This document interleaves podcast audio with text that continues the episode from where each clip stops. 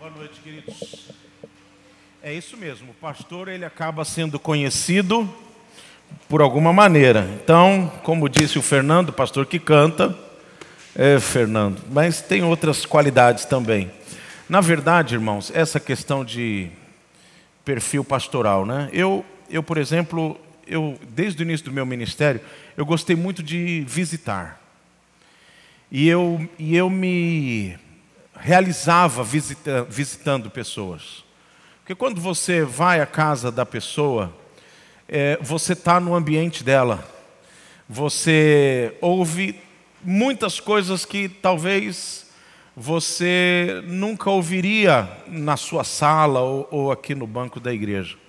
Eu lembro de uma, uma vez que eu fui visitar uma, uma senhora que estava chegando na igreja, e eu, e eu e minha esposa, nós mal sentamos na cadeira e ela já começou a falar, se apresentar e colocar todas as, as tristezas que ela vinha cometendo, é, vinha cometendo, ela vinha sofrendo, na verdade, e aquilo marcou muito a minha vida. É claro que a igreja ela vai crescendo, hoje o Marapé oficialmente tem quase 400 membros, e você perde um pouco essa beleza, de, de conviver dessa maneira com os irmãos. E, e o mais forte hoje, eu, eu acredito, que seja receber as pessoas no aconselhamento. E, e, eu faço isso, às vezes, tem dias que a gente faz tão repetidamente, no sentido de que um após o outro, mas eu me realizo da mesma maneira. O ministério pastoral, ele, ele, ele é contido dessa, dessa perspectiva de que nós somos instrumentos de Deus e capacitados por Deus para servir. Né? Assim como cada um de nós crentes servimos em diversas áreas, né? o pastor ele tem que ter esse viés. Se eu posso ajudar os irmãos nessa pesquisa, é optem, procurem um pastor que goste de pessoas. Parece meio é, sem nexo, né? já que ser pastor é isso, mas optem por isso. A vida continua. Eu sei que nós temos algumas pessoas que estão chegando aqui, talvez não saibam, mas a igreja já sabe há pelo menos dois meses. Eu fui convidado para ser o reitor do seminário Palavra da Vida. Então, a partir do ano que vem, eu estou lá em Atibaia. E a igreja está nesse processo. Tem sido difícil para a gente. Eu estou travado aqui, eu estou com cinta Aí o, o ortopedista falou: Olha, isso aí é, é, é daqui, ó. Eu falei, doutor, eu, eu sei. Melhor falar que é daqui do que é daqui, né? Porque aí essa é a segunda parte que ele fala. Agora você precisa reduzir isso para travar menos, né? Então, esse, essa eu já estou bem acostumado. Mas os irmãos orem por nós, porque assim como aqui também a gente tem expectativa, lá também. Por exemplo, a propaganda que tem se feito lá, no Palavra da Vida, nós vamos ter agora um reitor que é pastor. E aí eu já comecei a ouvir, pelo menos da boca de um aluno, falar assim: é, muita coisa vai mudar, né? Porque o senhor não é acadêmico, o senhor não tem a formação. Não, peraí. Eu, eu fui convidado para ser o reitor do, do seminário porque eu tenho formação acadêmica suficiente. Não estou me gabando, mas eu tenho mestrado, eu tenho quatro pós-graduações eu, eu estou capacitado para tal, mas a propaganda que se faz é: agora nós temos um pastor. É, então, eu estou acostumado com, é, com isso mesmo. E eu canto, e eu vou cantar no final da mensagem. Então, é para os irmãos matarem um pouco as saudades da gente. Nós vamos continuar peregrinando aqui no livro de Gênesis, ou das Gênesis. O capítulo 7, a partir do versículo 6, é o que nos servirá nesta noite como meditação. Gênesis capítulo 7, a partir do versículo 6. Nós temos falado bastante sobre o dilúvio e diz o seguinte: a palavra de Deus. Noé tinha 600 anos de idade quando as águas do dilúvio vieram sobre a terra. Noé, seus filhos, sua mulher e as mulheres de seus filhos entraram na arca por causa das águas do dilúvio casais de animais grandes, puros e impuros, de aves e de todos os animais pequenos que se movem rente ao chão, vieram a Noé e entraram na arca, como Deus tinha ordenado a Noé. E depois dos sete dias, as águas do dilúvio vieram sobre a terra. No dia em que Noé completou 600 anos, um mês e 17 dias, nesse mesmo dia, todas as fontes das grandes profundezas jorraram, e as comportas do céu se abriram, e a chuva caiu sobre a terra 40 dias e 40 noites. Naquele mesmo dia, Noé e seus filhos, Sem, Cão e Jafé, com sua mulher e com as mulheres de seus três filhos, entraram na arca. Com eles entraram todos os animais, de acordo com as suas espécies, todos os animais selvagens, todos os rebanhos domésticos e todos os demais seres vivos, que se movem rente ao chão e todas as criaturas que têm asas, todas as aves e todos os outros animais que voam. Casais de todas as criaturas que tinham fôlego de vida vieram a Noé e entraram na arca. Os animais que entraram foram um macho e uma fêmea de cada ser vivo, conforme Deus ordenara a Noé. Então o Senhor fechou a porta.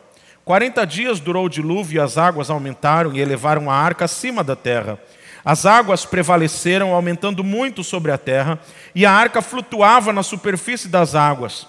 As águas dominavam cada vez mais a terra e foram cobertas todas as altas montanhas debaixo do céu. As águas subiram até quase sete metros acima das montanhas. Todos os seres vivos que se movem sobre a terra pereceram: aves, rebanhos domésticos, animais selvagens, todas as pequenas criaturas que povoam a terra e toda a humanidade. Tudo o que havia em terra seca e tinha nas narinas o fôlego de vida morreu. Todos os seres vivos foram exterminados da face da terra, tanto os homens como os animais, grandes, os animais pequenos que se movem rente ao chão, e as aves do céu foram exterminados da terra.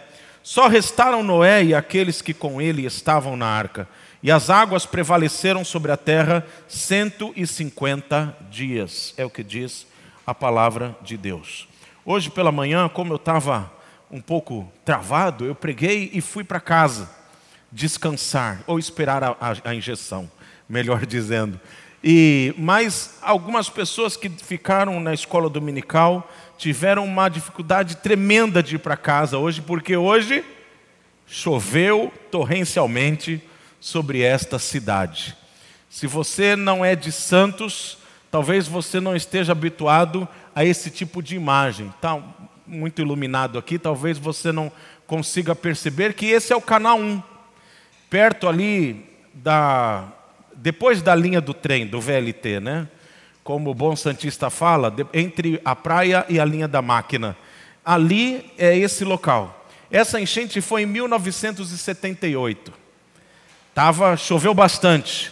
Foi um, um dia de verão e choveu 195 milímetros num dia, aliás, em menos de três horas. Essa não foi a pior chuva desde que começou-se a se medir o índice pluviométrico na nossa cidade. Em 2014, muito mais recente, uma chuva muito pior do que esta, dia 22 e 23 de dezembro de 2014. Ah, eu me lembro bem, eu fui levar um amigo na rodoviária. Para eu buscá-lo no Gonzaga e levar à rodoviária, eu fiz uma viagem por Santos, tentando evitar o alagamento. O meu carro, eu tinha um carro normal, ainda tenho, né? Ele é normal, mas ele não era um bote salva-vidas, mas graças a Deus eu cheguei à rodoviária e ele pôde pegar o ônibus. Melhor dizendo, ele esperou mais de quatro horas na rodoviária o ônibus sair. Agora, eu tive a ousadia de voltar da rodoviária para minha casa, até perto do orquidário. E eu teria ainda que passar aqui na igreja, porque o meu filho e um monte de adolescentes estavam ilhados aqui. E eu não sei por que o meu filho resolveu ficar na igreja, debaixo daquela chuva. E eu vim buscá-lo, e eu só saí daquele posto de gasolina ali na Carlos Gomes às quatro horas da manhã. Então, se você está chegando na cidade, seja bem-vindo. Porque Santos chove bastante, é assim mesmo. Algumas cidades eu acho que chove muito mais do que aqui, mas essa é a nossa cidade. Nada comparado ao dilúvio que nós acabamos de ler. O que a palavra de Deus diz é que por 40 dias e 40 noites choveu torrencialmente sobre a face da terra. E não apenas isso, segundo o versículo ah, 11, As águas, elas jorraram da profundeza da terra. Ou seja, Henry Morris, um cientista uh, antigo, famoso, ele disse que, crendo no dilúvio, ele falou assim: olha, provavelmente não foi apenas a chuva é, que caiu dos céus, mas os aquíferos da terra também transbordaram e contribuíram para essa inundação gigante. E o pico, o maior pico de todo o globo terrestre, ele ficou abaixo sete metros, segundo o texto da palavra de Deus, no hebraico mais exato, seis metros e meio. É que a gente, na Bíblia em português, a gente sempre dá números exatos. Agora, que Deus maldoso é esse? Por que Deus fez isso com a humanidade? Sabendo que o homem que melhor nadasse ou melhor boiasse não sobreviveria, porque por 150 dias a terra só conheceu água, ou melhor dizendo, não se viu terra. Por quê? Um juízo sobre o mundo. Nós vimos no domingo passado os motivos pelos quais Deus deu o dilúvio. Não foi uma obra do acaso da natureza, não foi um acidente, mas o próprio Deus anunciou ao seu servo Noé que ele assim faria: Vou destruir este mundo, por isso construa uma arca. E a palavra de Deus diz que ah, Noé ele passou juntamente com a sua família, gastando bom tempo desses 600 anos de vida que ele tinha, construindo um barco. Que muitos homens até hoje dizem assim: é impossível um barco com essas medidas e de uma madeira como esta. No hebraico também não é cipreste, na verdade, cipreste é um tipo de madeira que hoje nós conhecemos, muito leve, igual àquela descrita no texto original. Mas é impossível um barco desse flutuar. É, eu acredito que mentes como esta, que continuam duvidando, são iguais àqueles que cercaram a Noé no momento. É o que a palavra de Deus diz. Deus disse a Noé: Noé, construa este barco, esta arca, porque eu vou trazer um juízo sobre a humanidade. E farei isso por um simples motivo: não existe um justo neste mundo a não ser você. Noé, ele era a exceção da exceção. Imaginem o Criador olhando lá dos céus para a terra e percebendo o que a humanidade havia feito. Por isso a palavra de Deus diz: Eu vou destruir. E nós precisamos entender que essa justiça de Deus, ela, ela não existe porque Deus ele é uma personalidade má. No nosso imaginário de seres humanos, muitas vezes é a isso que nós ligamos. Alguém que é capaz de exterminar a humanidade tem que ter uma mente má. Precisamos entender Deus como o todo. Ele não pode trair a sua personalidade. Ele é santo. E não santo como eu e você somos, às vezes. Ele é totalmente santo. Ele é perfeito. E não porque ele não consegue enxergar, como muitas vezes nós não conseguimos enxergar dentro de nós os nossos defeitos. É porque em Deus não existe defeito. E entre a sua perfeição há um atributo, a justiça. A balança de Deus, ela é exata. A balança de Deus, ela, ela de fato mede, com razão. E quando Deus olha a humanidade, Ele diz assim: Eu não posso suportar isso. Esse povo não mais me segue. Eles foram criados com um objetivo, mas agora eles não vivem mais neste objetivo. Então a justiça de Deus, ela determina que haja um extermínio literal de toda a raça humana. E segundo o texto que nós acabamos de ler, com este dilúvio completo, nada do que estava fora da arca sobreviveu. Nenhuma alma vivente, nenhuma vegetação, tudo morreu, porque Deus efetuou a sua justiça. Mas eu não quero apenas abordar o lado mal da história. Vamos ao lado bom, o lado que descreve a vida de Noé. Nós temos destacado isso nos últimos domingos. A palavra de Deus ela diz que Deus escolheu Noé por um simples objetivo. Não é porque ele disse, Noé, você é o cara. Você tem uma formação invejável, você vai ser o engenheiro que vai construir a arca. Deus também não olhou para Noé e disse: Noé, você é a pessoa ideal, sabe por quê? A cor da sua pele. Noé, você é a pessoa exata para a obra que eu tenho por causa da sua família. Ou porque você possui alguma coisa que de fato desperta atenção nas outras pessoas.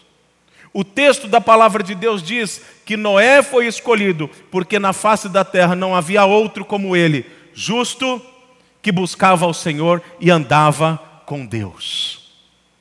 E isso foi o que fez diferença. Este foi o motivo pelo qual Noé foi trazido como aquele que seria o guardião da vida dentro da arca de Noé. É muito interessante observar para o próprio nome de Noé. Lameque, o seu pai, com certeza imbuído ali da vontade de Deus, ele coloca Noé, o Noah, o nome do seu filho, que significa repouso ou descanso. Como se, de fato, o seu pai soubesse que através do seu filho a humanidade ela encontraria um, um descanso em Deus, um repouso no Senhor. Mas, queridos, eu quero chamar a atenção de um aspecto. A palavra de Deus, ela diz que o fato de Noé ter sido encontrado justo pelo Senhor foi o que fez com que Deus o escolhesse para construir a arca e o colocasse juntamente com sua família dentro da arca. Ser encontrado justo é o segredo. Ah, muito bem. Porque no Novo Testamento a palavra de Deus também nos traz a ideia de que nós também precisamos ser encontrados justos diante do Senhor. Então, ser justo diante de Deus é o caminho. Muito bem. No Novo Testamento, a palavra de Deus diz que só temos um caminho para sermos encontrados justos: o nosso Senhor Jesus Cristo nos justificar. É dessa maneira, inclusive, que nós somos salvos de uma vindoura destruição. Sermos encontrados justos em Cristo Jesus, ou sermos justificados por Cristo Jesus. Agora, pastor, na Bíblia, no Novo Testamento, não há não apenas um texto, mas vários, que dizem que só existe salvação em Cristo Jesus? Como que Noé é encontrado justo tão antes de Jesus? O mesmo processo, o mesmo caminho de justiça. Jesus Cristo, ele sempre existiu. Não é a existência de Jesus Cristo reportada ao nascimento por intermédio de Maria.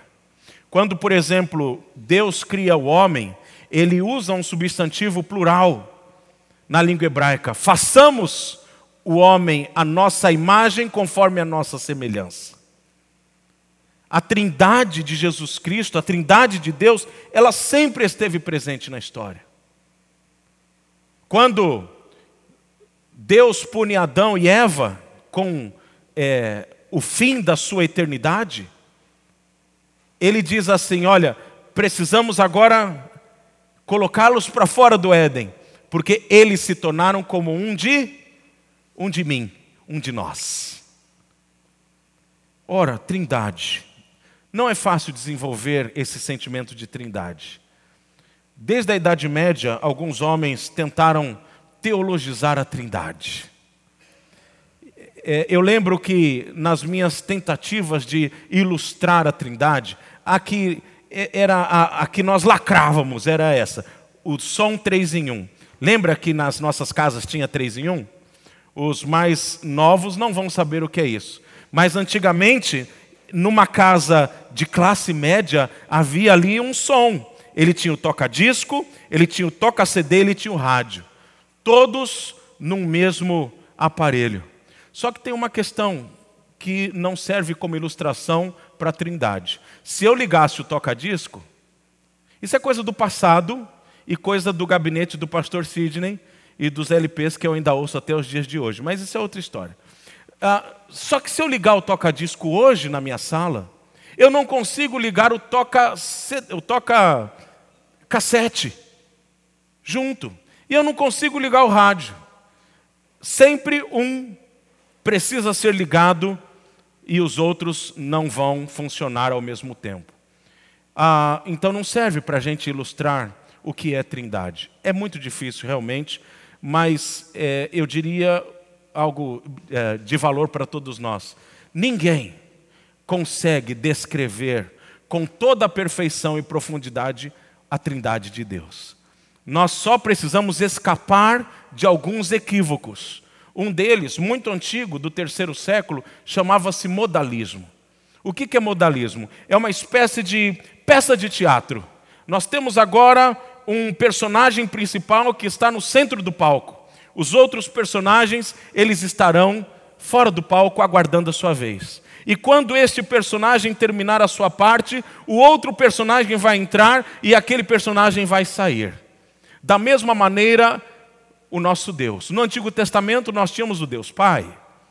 Ele é quem atuava, ele era quem contracenava conosco na, neste mundo.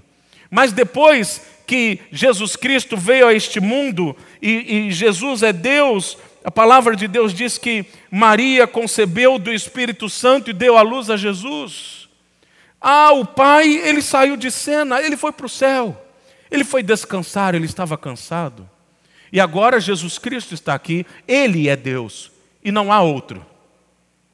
Mas depois de três anos aqui, como é, fazendo a sua, a sua parte, o seu papel, depois de ter morrido e ressuscitado, ele foi para os céus, e aí o Espírito Santo entra em cena. E agora o Filho Jesus, ele não está mais entre nós, ele foi para o céu e não há mais qualquer papel para Jesus, agora é o tempo do Espírito Santo. De fato, queridos, quem habita em nós é o Espírito Santo. Quem trabalha no coração dos seres humanos é o Espírito Santo. Mas o nosso Senhor Jesus não está de férias nos céus assim como o nosso Pai também não está. A palavra de Deus diz que o nosso Senhor Jesus falou: Olha, enquanto vocês estiverem aqui, falou para os seus discípulos: Eu vou preparar lugar para vocês nos céus, e eu vou interceder por vocês junto ao Pai. Ele está trabalhando, e o Pai? O Pai continua trabalhando porque eles são apenas uma substância três pessoas numa única substância. E quando estou colocando tudo isso exatamente para que haja o entendimento de que quando Noé ele teme ao Senhor, ele não sabia todas as nuances, todas as, as características da Trindade. Porque convenhamos, queridos, é importante nós sabermos tudo isso, mas não é isso que vai fundamentar a nossa salvação.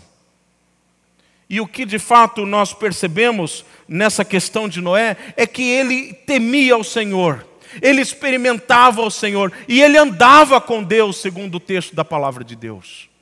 E o fato dele andar com Deus, com certeza, fez com que ele conhecesse a Deus. E Noé, tantos e tantos anos depois, antes de nós, aliás, e muito, muito tempo antes de Jesus Cristo vir a este mundo, Noé, andando com Deus, ele já conhecia muito do que nós hoje conheceríamos. Por exemplo, quando Deus pune Adão, Eva e toda a, a sua criação, ele diz à serpente que o homem pisaria na cabeça dela. Essa não é uma alusão a, a, eu e a você como homens que pisam em cobras, mas é uma alusão ao Messias Jesus Cristo, que pisaria na cabeça da serpente. E com certeza Noé sabia de tudo isso. Então, como que Noé foi justificado por Deus? Como que ele recebeu esse título de homem justo?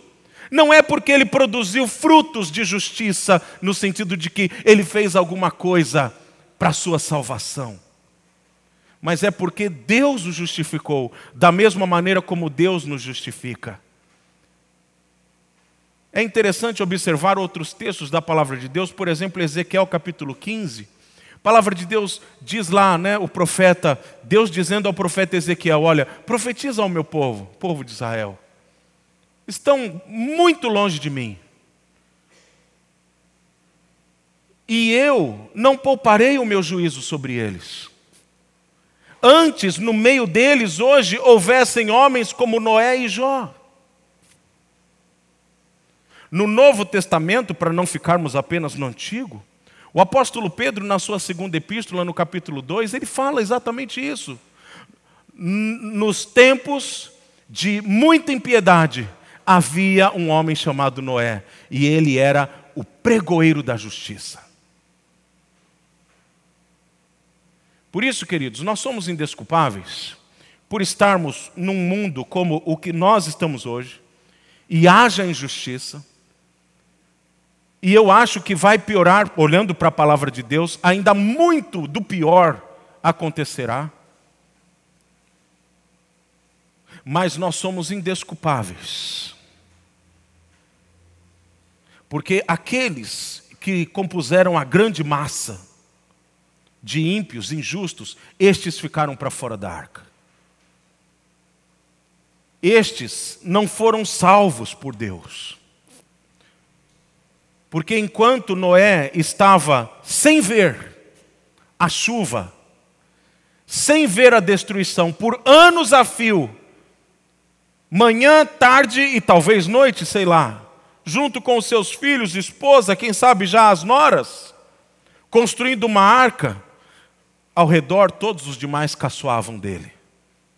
O que, que você está fazendo, Noé? Eu tinha, quando era criança, um disquinho LP que narrava todas as histórias do Antigo Testamento. Ah, que preciosidade aquilo. E eu me lembro da história de Noé porque é, exatamente era esta a narrativa do LP, do disquinho. E eu ficava ali ouvindo e imaginando toda a cena das pessoas ao redor de Noé e de sua família, caçoando dele, rindo. Noé, o que você está fazendo? Estou construindo um barco. Mas onde está o barco? Onde está o, o, o, mar aqui? Nós não temos mar. Eu estou construindo porque Deus mandou. E por que Deus mandou? Porque Ele vai destruir tudo com chuva. Chuva, aqui nem chove, Noé. E aquela história foi me dando asas à imaginação. Até o dia em que Noé entrou dentro da arca. E segundo a palavra de Deus, a chuva só veio depois de uma semana, depois de sete dias. Alguns ficam tentando pensar assim: bom, o que será que Noé ficou fazendo nesses sete dias? Eu tenho a minha tese. Segundo as contas de Henry Morris, entraram na arca cerca de 35 mil animais. Eu acho que Noé estava treinando o que fazer. Porque faz um mês que nós pegamos um cachorro lá em casa. Um cachorro está acabando com a gente. E aí eu fico, queridos, pensando: ah, Noé ele estava aprendendo a lidar com esses bichos, enquanto a maré do dilúvio fazia assim e assim. Depois dos sete dias que a, a arca foi lacrada, a palavra de Deus diz que torrencialmente caiu chuva sobre a face da terra.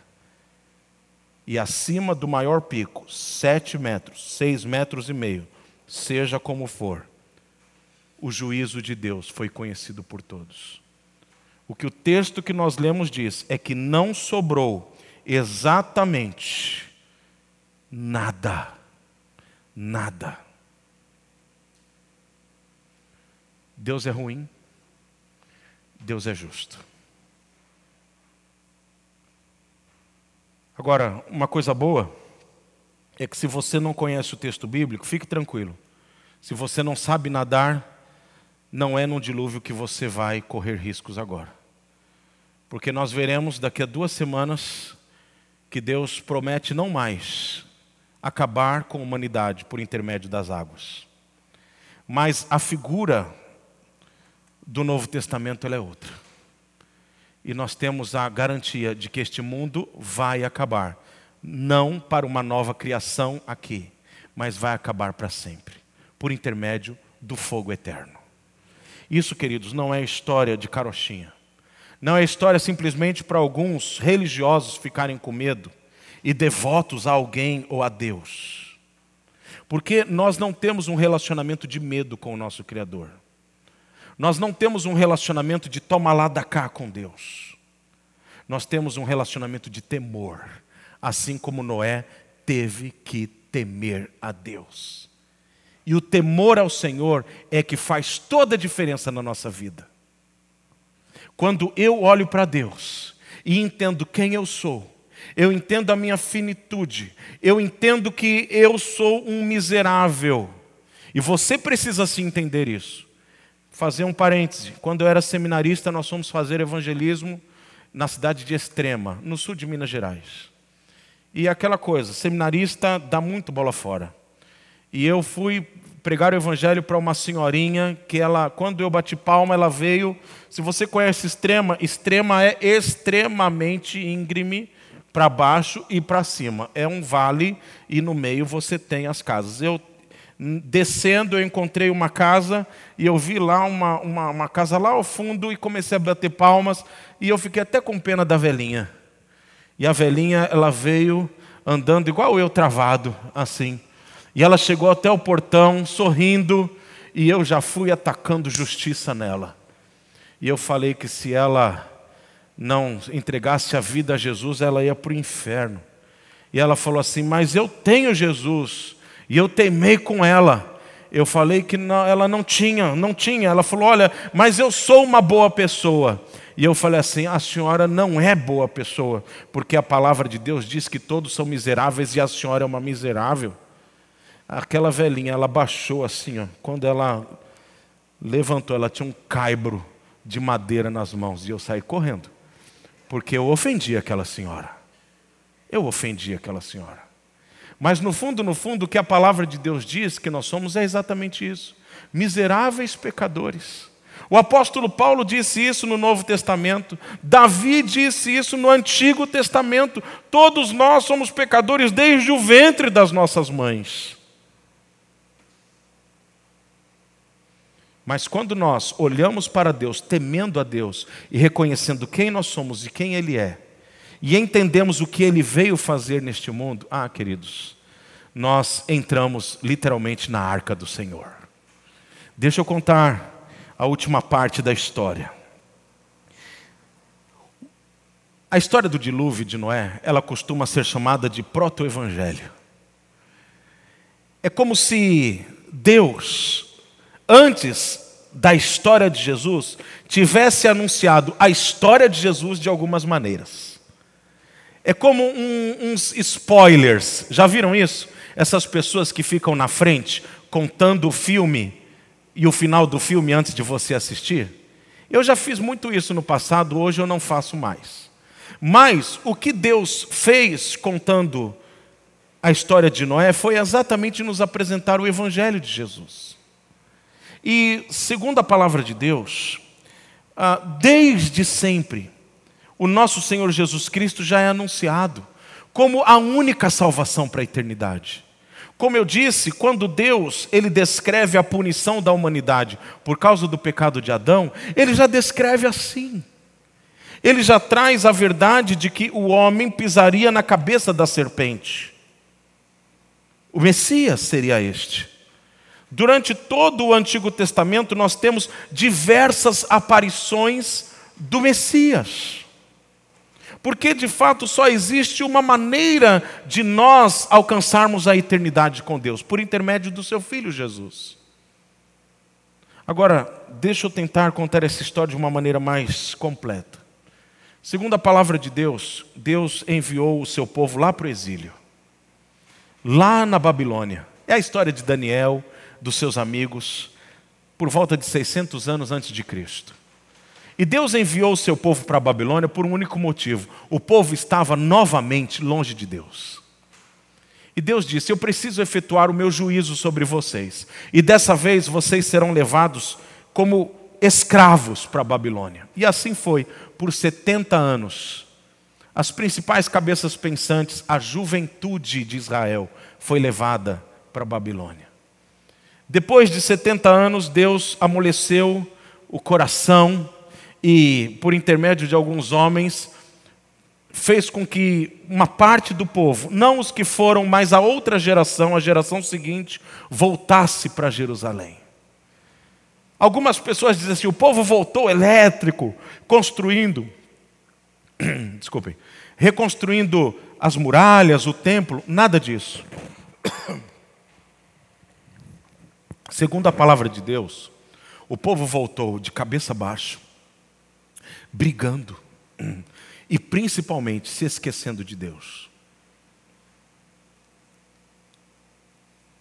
A gente percebe quando a gente lê o livro do profeta Oséias, que Deus diz: Olha, vocês são como prostitutas para mim. Vocês me traem, vocês têm outros deuses, vocês estão cheios de outros deuses. Quando Deus usa o profeta Malaquias, o último profeta do Antigo Testamento, ele, ele diz, a gente às vezes usa o termo, né, o, o, o, o Malaquias ele fala de divórcio, às vezes a gente, a gente claro, aplica para nós seres humanos, mas Deus ele está falando do divórcio ali do povo para com ele. Situação horrível.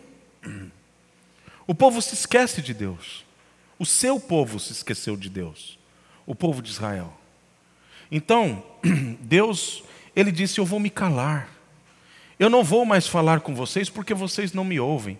E, gente, por 400 anos, nenhum profeta foi levantado por Deus sobre Israel. Antigamente, entre o Antigo e o Novo Testamento, as Bíblias tinham quatro páginas em branco. Hoje, por uma questão de economia, já nem tem mais. Mas essas quatro páginas em branco, e se você tem uma Bíblia antiga em casa, você pode conferir. Essa, essas páginas em branco, elas demonstram cada 100 anos que Deus não falou com o seu povo. Por 400 anos Deus não falou. Aconteceram coisas horríveis nesse momento da história de Israel. Antíoco Epifânio e os Ptolomeus, eles levaram uma porca. A gente sabe que o porco, segundo os, os, os, os ritos cerimoniais do Antigo Testamento, o livro de Levíticos, é um animal impuro, imundo. Antíoco Epifânio, ele pega o porco, ele, ele leva no templo de Jerusalém e ele sacrifica uma porca ali. É o fim de tudo. O povo está longe do Senhor. E aí, segundo a palavra de Deus, um anjo aparece a uma mulher simples, que é lá de Nazaré, um lugar inóspito. Eu estive em Nazaré uma vez e eu falei: olha, se Nazaré era assim nos tempos de Jesus, eu entendo. Porque foi dito que daqui não sairia coisa nenhuma de bom. Porque o lugar é feio. E um anjo do Senhor aparece a esta mulher chamada Maria e diz: Salve, agraciada. E ele disse: Olha, você dará luz, você ficará grávida e não é de homem. Por que não é de homem? Porque se fosse um homem, como satisfaria a justiça de Deus? Porque já nasce no pecado. Acabei de falar isso. Mas você será concebida pelo Espírito Santo. E você dará a luz a um menino. E o seu nome será Jesus, ele será o Messias, o Salvador. Este garoto, ele cresce como um judeu qualquer, sendo levado ao templo, deu trabalho aos pais, porque José e Maria, numa das peregrinações, estão voltando para casa. Cadê, cadê, cadê o Jesus? Deixaram ele lá para trás, chegam lá no templo ele está discutindo com os maiorais da lei. Menino, para, vão para casa. E aos 30 anos, Jesus começa o seu ministério. E quando ele começa, primeiro, lembram do primeiro milagre? Ele vai com a sua mãe Maria para uma festa de casamento e acaba o vinho. E aí ele pega a água e transforma em vinho. Eu digo que esse foi o milagre mais fácil de Jesus. O livro de Lucas, o Evangelho de Lucas, que é o evangelho que uh, descreve o maior número de milagres, ele escreveu 35. Com certeza Jesus efetuou muito mais milagres. Mas não é isso que chama mais atenção na vida das pessoas também. As palavras muito bem colocadas, palavras de sabedoria, também chamaram. Alguns homens da lei disseram assim: olha, ele é um rabi, ele é alguém culto.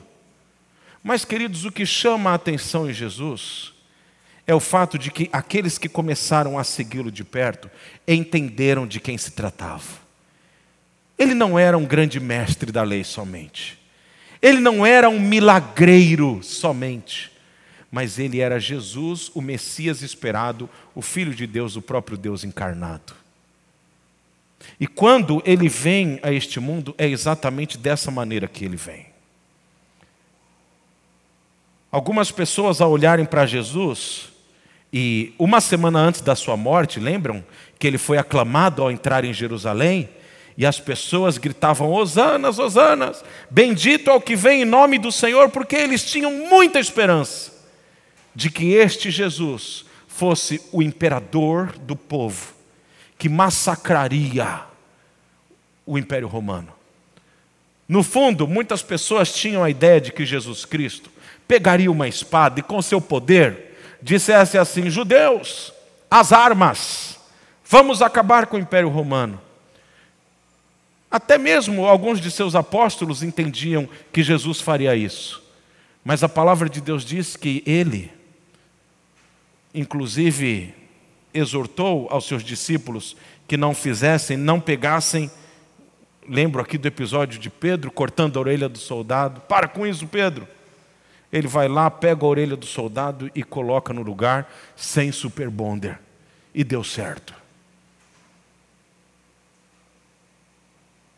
Porque o propósito de Jesus não era para ser um imperador no meio do povo. Jesus ele veio cumprir o propósito do Pai, de ser o cordeiro sem defeito e sem mancha, que seria sacrificado, morto no lugar de cada um de nós, cumprindo a justiça de Deus. Alguma coisa precisava ser feita para satisfazer a justiça de Deus. Mas tudo o que nós poderíamos fazer não seria suficiente. No Antigo Testamento, cada família deveria, pelo menos uma vez ao ano, separar o seu melhor novilho e levar ao templo e entregar ao sacerdote para que ele sacrificasse. Mas isso não seria suficiente. Porém, o nosso Salvador Jesus seria o cordeiro que resolveria este problema de uma vez por todas.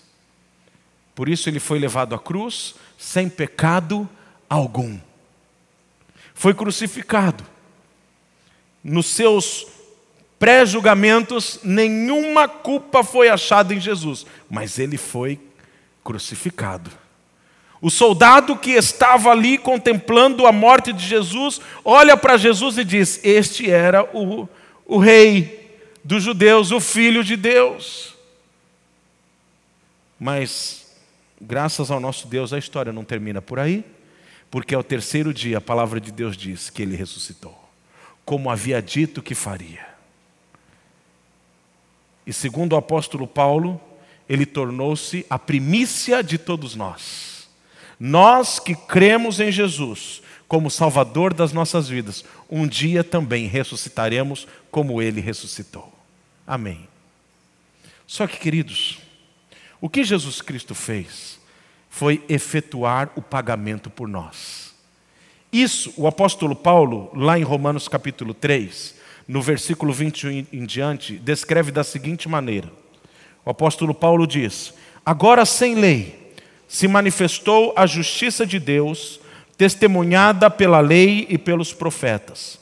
Justiça de Deus mediante a fé em Jesus Cristo, para todos e sobre todos os que creem, porque não há distinção, pois todos pecaram e carecem da glória de Deus, sendo justificados gratuitamente por Sua graça, mediante a redenção que há em Cristo Jesus, a quem Deus propôs no seu sangue como propiciação mediante a fé para manifestar a sua justiça por ter Deus, na sua tolerância, deixado impunes os pecados anteriormente cometidos, tendo em vista a manifestação da sua justiça no tempo presente, para ele mesmo ser justo e o justificador daquele que tem fé em Jesus. É o que diz o texto.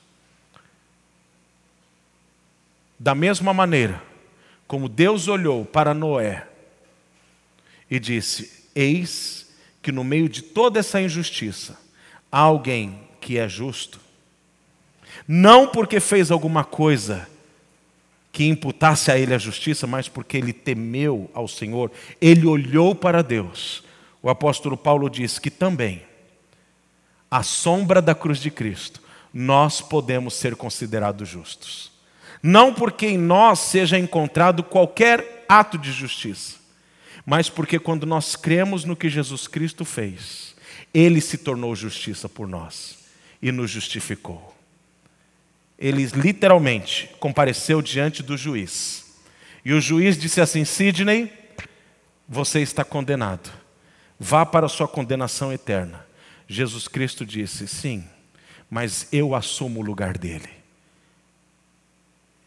Eu faço justiça no lugar dele, para que ele seja justificado diante do meu Pai. Sidney vá para a eternidade com Deus. É isso que Cristo faz por nós. Conseguem perceber a grandeza do amor do Senhor? Conseguem compreender, queridos, que em nós, se deixarmos por nós mesmos, o máximo que nós vamos arrecadar dentro dos nossos corações é condenação? Mas uma coisa eu quero dizer para você antes de terminar nesta noite. Não leve essa história de Noé, de Jesus, de salvação, como um conto da carochinha. Preparando esta mensagem, eu pude é, observar muitas pessoas que gastam um tempo terrível tentando provar que o dilúvio é mais uma história inexistente da humanidade. Eu citei Henry Morris no início, um grande cientista, que no início da sua caminhada era ateu. E entregou-se a Jesus exatamente pesquisando a história do dilúvio. Às vezes a gente olha para a Bíblia e fala assim: não é possível que isso seja verdade. Nós não somos melhores do que aquela população da terra nos tempos de Noé, que olharam para o que Deus disse para Noé fazer e falaram assim: Você está louco. Se você olha assim para as Escrituras, você é como um deles. A única alternativa para mim e para você é sermos como Noé. Nós não entraremos na arca por sermos bonitos, não entraremos na arca por sermos pessoas boas, e muito menos fazermos coisas boas. Mas só há um jeito de você entrar na arca do Deus. É você crendo naquele que morreu por você. Crê no Senhor Jesus e será salvo. Ah, eu creio. Não é crer no sentido de acreditar. Porque biblicamente a palavra de Deus diz que até os demônios creem e tremem mas é crer no sentido de temer, como temeu Noé. A sua vida, literalmente, ela tornou-se frutos de arrependimento, como Noé. Você passa a viver para Deus, porque de fato esta mensagem é o que você crê. Eu quero terminar dando um tempo para você agora. Só você e Deus de você curvar a sua cabeça e conversar com o Senhor. Aproveite, oração é isso, é conversar com Deus. E nessa conversa com o Senhor, o que você vai fazer? Você vai pedir que Ele sonde o seu coração. Se de fato aquilo que hoje você crê te conduz a uma vida de eternidade com Deus. Se aquilo que você ah, entende como salvação é a obra que Deus fez, redentora, na cruz, morrendo no seu lugar, como ele morreu no meu. Curve a sua cabeça.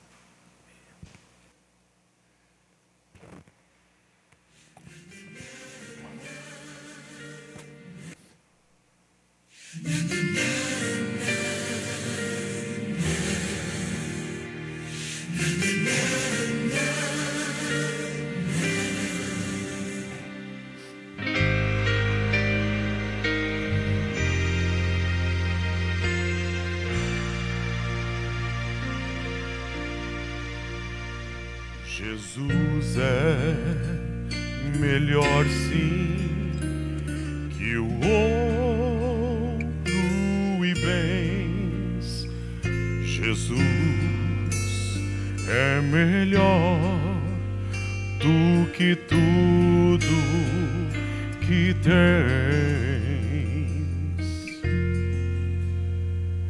Melhor que riquezas e posições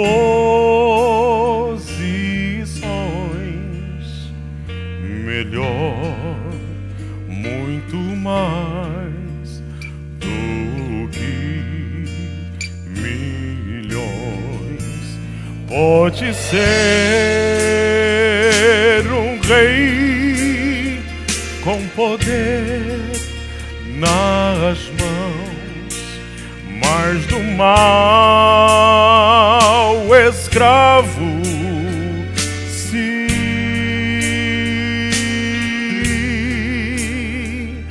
mil vezes prefiro o meu Jesus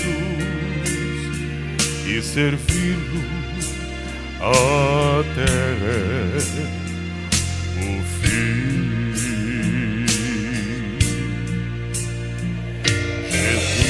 é melhor que qualquer valor, amigo leal na alegria ou na dor, melhor do que tudo, Ele é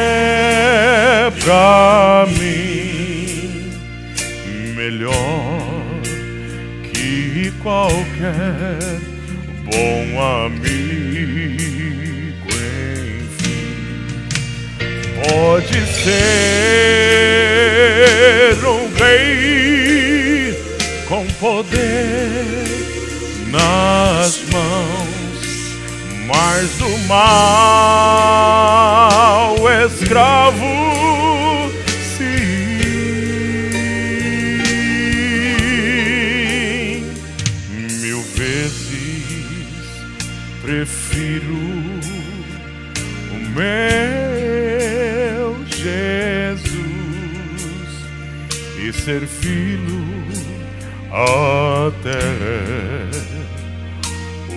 you.